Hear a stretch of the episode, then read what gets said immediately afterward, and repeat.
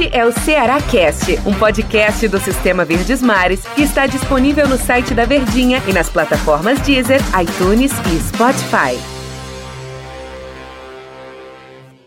Olá, amigo ligado no Ceará Cast. Bom dia, boa tarde, boa noite, boa madrugada para quem acompanha os podcasts em qualquer horário que seja. É bom demais acompanhar podcast. Eu sou viciado em podcast. E hoje aqui a gente fala com a torcida alvinegra. Prazer estar conversando com você, torcedor do Ceará.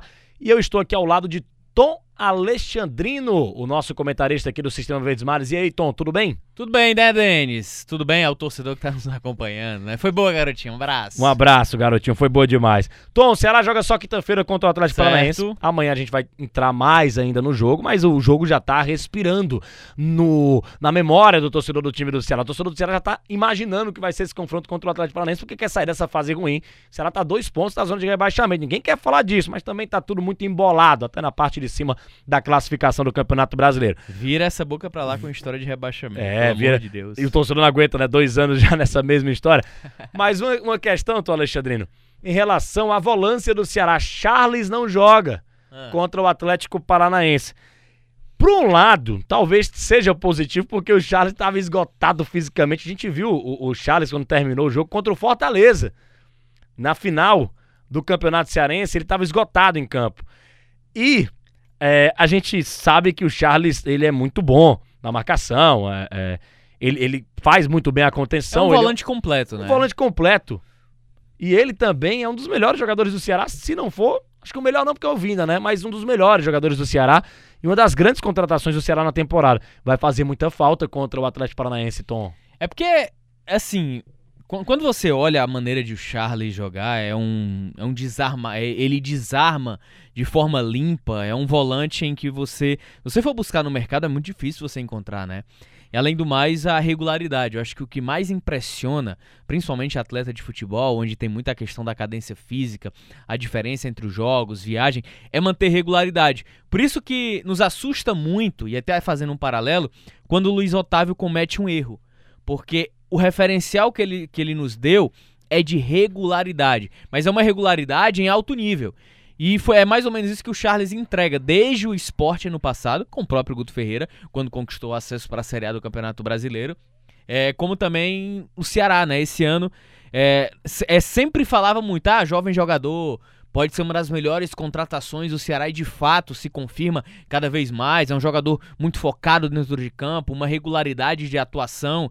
Se tiver bem fisicamente, é um cara que consegue entregar demais dentro de campo, até esgotado, ele consegue entender ah, o limite dele e dentro daquele limite, se ele precisar dar um pique para poder fazer uma recomposição, ele vai fazer, assim como o Fernando Sobral. Então, o, o Ceará ele tem um nível de regularidade ali no meio, naquela contenção muito forte. E ela é muito importante para você que tentar conquistar um princípio básico, que é esse poder de marcação. Contra o Palmeiras, por exemplo, ele era um jogador extremamente importante no quesito marcação-pressão. Ele é o primeiro homem que já vai fechar o espaço daquele homem da transição ali no meio.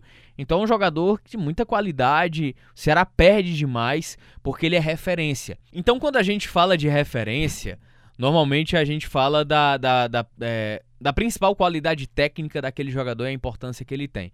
Vou falar, vou fazer outro paralelo, Luiz Otávio. Luiz Otávio, você imagina que dentro do elenco do Ceará você consegue uma reposição, mas você não tem um substituto para manter aquele nível de Luiz Otávio.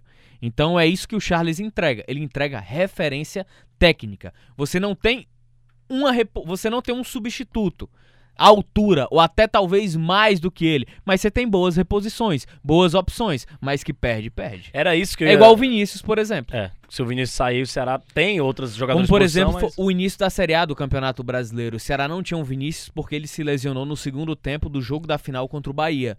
Então Sentiu o Ceará falta, sentiu né? muita dificuldade em ter aquele condutor entre o meio e o ataque, o cara que faz o liame. Eita, essa palavra que todo mundo adora. Em relação a, a- ainda o, o Charles aqui, eu ia, eu fazer essa pergunta, você já linkou aí. É, em relação a, a- a substituto do Charles. O Ceará não vai ter o Charles, a gente já citou aqui, o Tom já falou o tanto que ele é importante pro time do Ceará. Fabinho e Ricardinho. E essa que eu ia perguntar, quem é que joga? Fabinho e Ricardinho? Fabinho e Ricardinho. Aí, mas, mas muda a estrutura totalmente do jeito de jogar do Ceará, né? É Pelo menos nos volantes ali. O Ricardinho é um cara mais cadenciador, né? É, é, e é porque o Ricardinho ele tá, ele tá um nível abaixo, né? Em relação ao ano passado, ele não vem bem. é, tecnicamente falando, pelo fato da questão física não estar acompanhando o ritmo da temporada ou que uma Série A de Campeonato Brasileiro exige, isso naturalmente influencia, influencia no desempenho técnico do atleta. Então o Ricardinho ele tá com, com essa diferença. Se o cara não tá bem fisicamente, no futebol de hoje moderno, tecnicamente ele vai sofrer as consequências disso. E aí tem que ver em que ponto tá o Ricardinho, né? Se ele vai conseguir fazer uma partida consistente, por mais que você consiga. Você tem dois bons poderes de recomposição. Sobral pelo lado direito, você tem o Leandro Carvalho do lado esquerdo, então pode ser um refúgio a mais. Porém, o que muda com o Ricardinho em campo, você pode perder um, perder um pouco mais da pegada, mas você ganha em saída, em transição ele e Vinícius no meio-campo, eles se complementam muito. Fabinho pode ser esse cara da contenção, o Fabinho pode inverter, fazer um pouco mais a ala de Charles, apesar do Fabinho também sair mais, até diferente do O Sobral vai, vai ajudar muito também na marcação, né? É porque, porque... O, o, o, Sobral ele é mais um ponta, né? É. Ele é um ponta direita que recompõe ali, ajudando o poder é, de defesa do lateral direito, no caso o Eduardo. O Eduardo que é um jogador que eu vejo que está um nível abaixo da exigência tática da maneira de jogar do próprio Guto Ferreira. E aí ele precisa dessa sequência para poder aprimorar isso. E aí com o Fernando Sobral, acho que dá um pouco mais de refúgio, mais de segurança. E aí o que eu vislumbro? Ricardinho, Fabinho, o homem da transição Vinícius, então essa bola ela chega mais fácil. Não há necessidade tão forte do Vinícius ir buscar o jogo quando é Charles e Fabinho ou Charles e William Oliveira.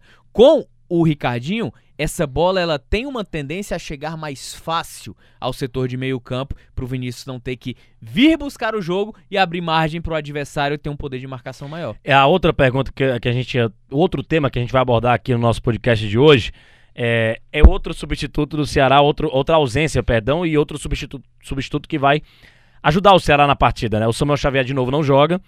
É, e vai o Eduardo para a partida. É bom por um lado porque o Eduardo ele tem características diferentes do Samuel Xavier, muda muita coisa no time do Ceará. O Samuel Xavier tem um jogo muito intenso e, e se desgasta muito, mas dificilmente abre espaço para o Eduardo jogar. E o Eduardo. Eduardo trabalha que se consegue tudo.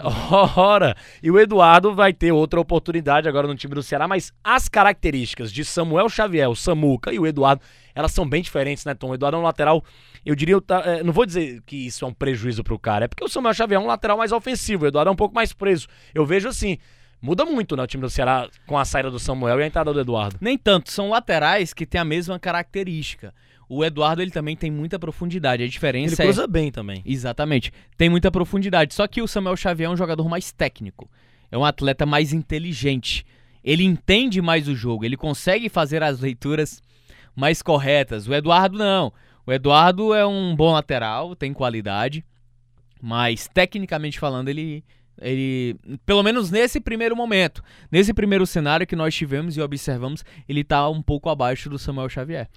Então a gente pode cravar. Lembrando que o Ceará tem volta. A né? gente junto ou a gente separado? A gente separado, ah, né? Junto bem, não dá certo, não. Lembrando que o Ceará não tem Samuel Xavier, não tem Charles, mas vai ter a volta do Vina, do Luiz Otávio, do Bruno Pacheco e do Fernando Sobral. Ou seja, aí, ele vai ter a volta de quatro jogadores titulares absolutos do técnico Guto Ferreira. De tanque cheio. De tanque cheio? Como assim? Ah, tanque cheio. É, porque eles não jogaram. Ah, sim, passada, sim, verdade. Eu... Se recuperaram. Sim, sim, com certeza. E vão Quer ajudar, ajudar o time do Ceará, não precisa ajudar o time do Ceará nessa partida contra a equipe do Atlético Paranaense. Nunca foi fácil jogar contra o Atlético Paranaense na Arena da Baixada e não vai ser dessa vez. Então, um jogo de muita atenção para o time do Ceará. Vai encarar um gramado diferente, Tom. A gente nem, nem, nem falou nessa tecla, né? Amanhã a gente bate mais também na, na questão da o gramado tecla, né? sintético, né? né? É um gramado sintético. Fica é... muito a bola Inclusive, lá. Inclusive, acho que foi o Eduardo Brock quem falou. O gramado sintético da Arena da Baixada é diferente da, da Arena Palmeiras, né? Sim, com certeza. A gente é... vê pela, só pelo jogo mesmo, assim, jogado. E, exatamente, é um gramado um pouco mais baixo. Baixo. Onde, onde a bola acaba pulando mais, você tem que tentar ter um controle um pouco. É... Ela fica mais viva no gramado. Deixa... Da Arena Palmeiras, ela tem mais semelhança ao gramado natural. Por isso que a gente não percebe tanto a diferença. A gente poderia até fazer um podcast só sobre isso, essa polêmica. Eu sou totalmente contra, mas. Eu também tô nessa. Mas eu, eu não gosto é, de gramado sintético. É outro jogo, vai ser outro jogo, então o Ceará vai ter que. Integridade física é. do jogador, enfim. O Ceará vai ter que preparar, vai ter que, vai ter que ter muita atenção, porque vai ser outro jogo. Tom, acabou nosso tempo aqui, valeu, muito obrigado pela tua presença aqui no Ceará Cast, Tom.